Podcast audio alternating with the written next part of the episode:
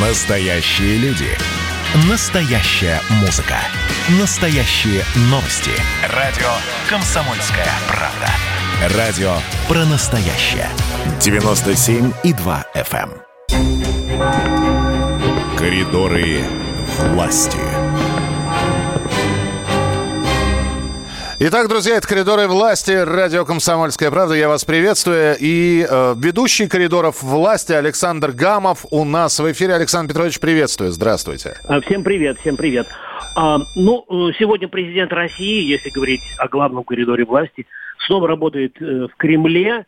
И довольно рано у него состоялась встреча с Максимом Решетниковым. Это э, министр эко- экономики Российской Федерации. Вот, я сейчас вернусь к этой встрече, а просто, Миш, мне хотелось бы поставить точку вот в нашем вчерашнем разговоре. Вчера мы э, так вкратце коснулись тоже очень э, важном, важному разговору э, главы государства с э, гендиректором агентства стратегических инициатив Так, Светланой Чупш- Чупшевой. Так. Вот, я сегодня с утра пораньше, ну, чтобы нам понять, вот насколько все это важно, с утра пораньше позвонил предшественнику э, Светланы Чупшевой. Это Андрей Никитин.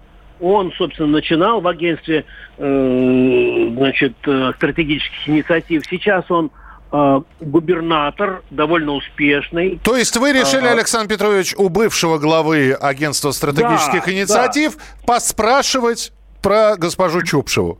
Ну, вот нет, не столько про нее, сколько вообще, э, значит, про эту очень интересную инициативу президентскую. Он еще 10 лет назад предложил такое агентство создать. Мы почему-то думали, что это вот какое, ну и некоторые думают, что это какое-то аморфное агентство. На самом деле это такая очень деловая, очень серьезная структура. Вот. И вот э, о чем мне рассказал э, Андрей Никитин. Послушаем коротенький синхрон. Андрей Сергеевич, э, у нас на радио есть такая программа «Коридоры власти». И вот э, я хочу туда небольшое интервью с вами, потому что вчера президент встречался э, с вашей преемницей, я так понимаю, да? Она же вас заменила. Да, Светлана Витальевна сейчас директор агентства стратегических инициатив. Агентство, оно очень сильно помогает регионам в разных вопросах, да, и те лучшие практики, которые распространяет агентство, те подходы и решения, как бы, они нужны регионам, они позволяют улучшать качество работы и качество жизни людей в конечном счете. Ну, например, э, самый известный, один из самых известных проектов оси – это чемпионат рабочих профессий, чемпионат WorldSkills. Другой проект начался несколько лет назад. Это проект э, «Цифровая РФ», проект, связанный с качеством электросетей. Главная цель агентства – это не самому придумывать какие-то проекты, какие-то инициативы, а максимально поддерживать инициативы людей, которые в агентство приходят. И тот же проект рабочих профессий начался от того, что к нам пришли три преподавателя колледжей. А сейчас это огромная а, работа, которая по всей стране идет. Цифровую РЭС придумал один из предпринимателей, который делает оборудование для электросетей. Смысл оси в том, чтобы поддерживать те проекты, которые идут от земли. Поэтому, как правило, они всегда успешны, потому что они основаны на реальном опыте. И вот когда в каком-то регионе такой проект появился, да, и чего-то добился, ОСИ, благодаря поддержке президента, может его масштабировать на всю страну. Услышали э, бывшего главу агентства стратегических инициатив Андрея Никитина. Да, ну, чтобы понятно было, что это за структура и э, чем она э, полезна. Вот. А э, что касается сегодняшней встречи э, Максима Решетникова, главы Минэконом- Ми- Минэкономразвития, то он- она вот на моей памяти примерно вот, ну, может быть, пятая, четвертая, с тех пор, как начали ползти в прошлом году, в ноябре-декабре, цены вверх, и президент держит, держит это на постоянном таком контроле. Так это Вот. был все-таки, Александр Петрович, это отчет Решетникова перед президентом или э, это вызов на ковер был? Вот по-вашему. Нет, я, я думаю, что это была одна из встреч, и я вообще подозреваю, что э, в постоянном режиме, ну, подозреваю в хорошем смысле, работа такая ведется в постоянном режиме. Президенты по телефону общаются, и министр к нему приезжает. Просто иногда нам показывают, иногда не, иногда не показывают. И э, вот э, что меня м, ну, задело так по-хорошему, что в принципе, когда э, президент занялся э, этой э, проблемой. Я, кстати, этот вопрос ему задавал на большой пресс-конференции, почему нужно, э, значит, ждать, пока пока президент этим не займется, э, вот если кто помнит. И он, в общем, со мной согласился. Вот, значит, э, в принципе, да, мы, э, я имею в виду в стране, стабилизировали цены на сахар, на масло подсолнечное, но это далеко еще, в общем, значит, не решение вопроса. То есть и... Решетников сегодня к президенту пришел с плохими новостями? Э, в общем-то, они какие есть, такие есть.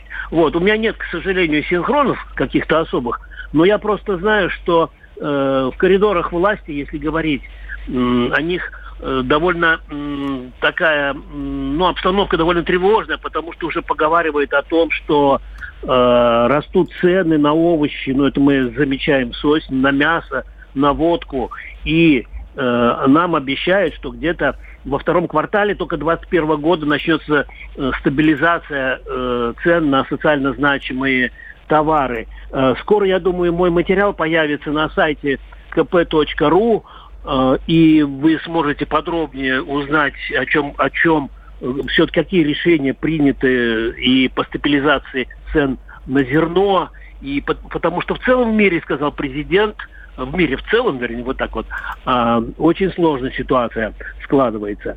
Сегодня был еще довольно такой любопытный брифинг и очень такой, я бы сказал, нервный у Дмитрия Сергеевича Пескова. Э, ну, давайте послушаем. Я, как всегда, самые главные вопросы задал. Э, я думаю, что они интересуют наших слушателей. Может быть, качество не очень хорошее, но мне кажется, вот то, о чем я спросил, это очень важно. Первый вопрос у меня звучал так. Вот уже повторно э, в Госдепе, э, в, вернее, в Конгрессе США поднимается вопрос о м, применении, там, вернее, проект внесли о применении санкций к России в связи с посадкой Навального. И вот мой разговор э, с Дмитрием Песковым на эту тему постоянные такие э, санкционные рефлексы у э, американских законодателей. Вы знаете, что мы абсолютно считаем э, неприемлемым подобные подходы вообще к двусторонних отношениях через призму какого-то санкционного давления. Насколько мы понимаем, там еще предстоят какие-то обсуждения на этот счет. Давайте дождемся и посмотрим, в каком русле эти обсуждения будут и еще вопрос, э, Дмитрий Сергеевич. Ряд западных политиков высокого ранга высказались, э, ну, выразили свое отношение к э, задержанию, к аресту Навального. Собирается ли кто-то им отвечать из наших высокопоставленных политических деятелей, кроме Пескова и Захаровой? Ну, послушайте, министр иностранных дел России вчера и накануне достаточно детально отвечал на соответствующие вопросы, где он дал оценку подобным заявлениям и э, отметил абсолютную их неприемлемость. Еще раз повторяю, мы не намерены принимать во внимание подобные заявления по вопросам применения наших законов к тем, кто их нарушает, и к вердиктам нашего российского суда. И эти темы мы готовы разъяснять, но обсуждать их мы не готовы ни с кем. А реакция президента? Э, ну, это вряд ли, наверное, повод для экстренной реакции президента. Но вы знаете, что он постоянно общается на свободные темы в рамках тех или иных мероприятий, поэтому в дальнейшем, если это будет сохранять актуальность, наверное, кто-то ему такой вопрос задаст. Спасибо. Так, услышали. Я... Да, да. Да, я прошу прощения за качество, но я, конечно, мог бы своими словами рассказать, да, но мне кажется, что вот документ, он важнее. Я не буду этим злоупотреблять, но буду иногда, иногда вот э, э, использовать э, вот такие вот записи. Очень а коротко, Александр Петрович, что сегодня ожидается? Вот буквально тезисно. Ничего. Ничего. Да, вот Ничего. Пескова, репрессий в России нет. А. Ожидается, президент будет и дальше работать до позднего вечера в Кремле. Все, принято. Спасибо. Александр Гамов, коридоры власти. Кто виноват и что делать, в нашей стране знает каждый. А вы попробуйте предсказать, что будет. Каждый четверг в 8 вечера по московскому времени главный редактор «Комсомольской правды» Владимир Сунгоркин делает прогнозы, как станут развиваться события. И у него это отлично получается. У нас очень сильная налоговая служба. Руководитель ее, господин Мишустин, это один из выдающихся управленцев. Ему бы возглавить правительство. Байден может победить с минимальным перевесом. И, скорее всего, они будут спорить, ходить в Верховный суд, доказывать. Карабах станет азербайджанской территорией, каковой она является по всем международному праву и, извиняюсь, по решениям, специальным решениям Организации Объединенных Наций.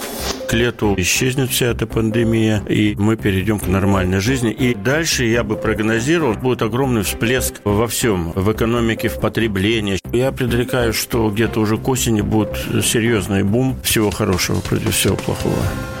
Хотите знать, что будет? Включайте радиоприемники каждый четверг в 8 вечера по Москве.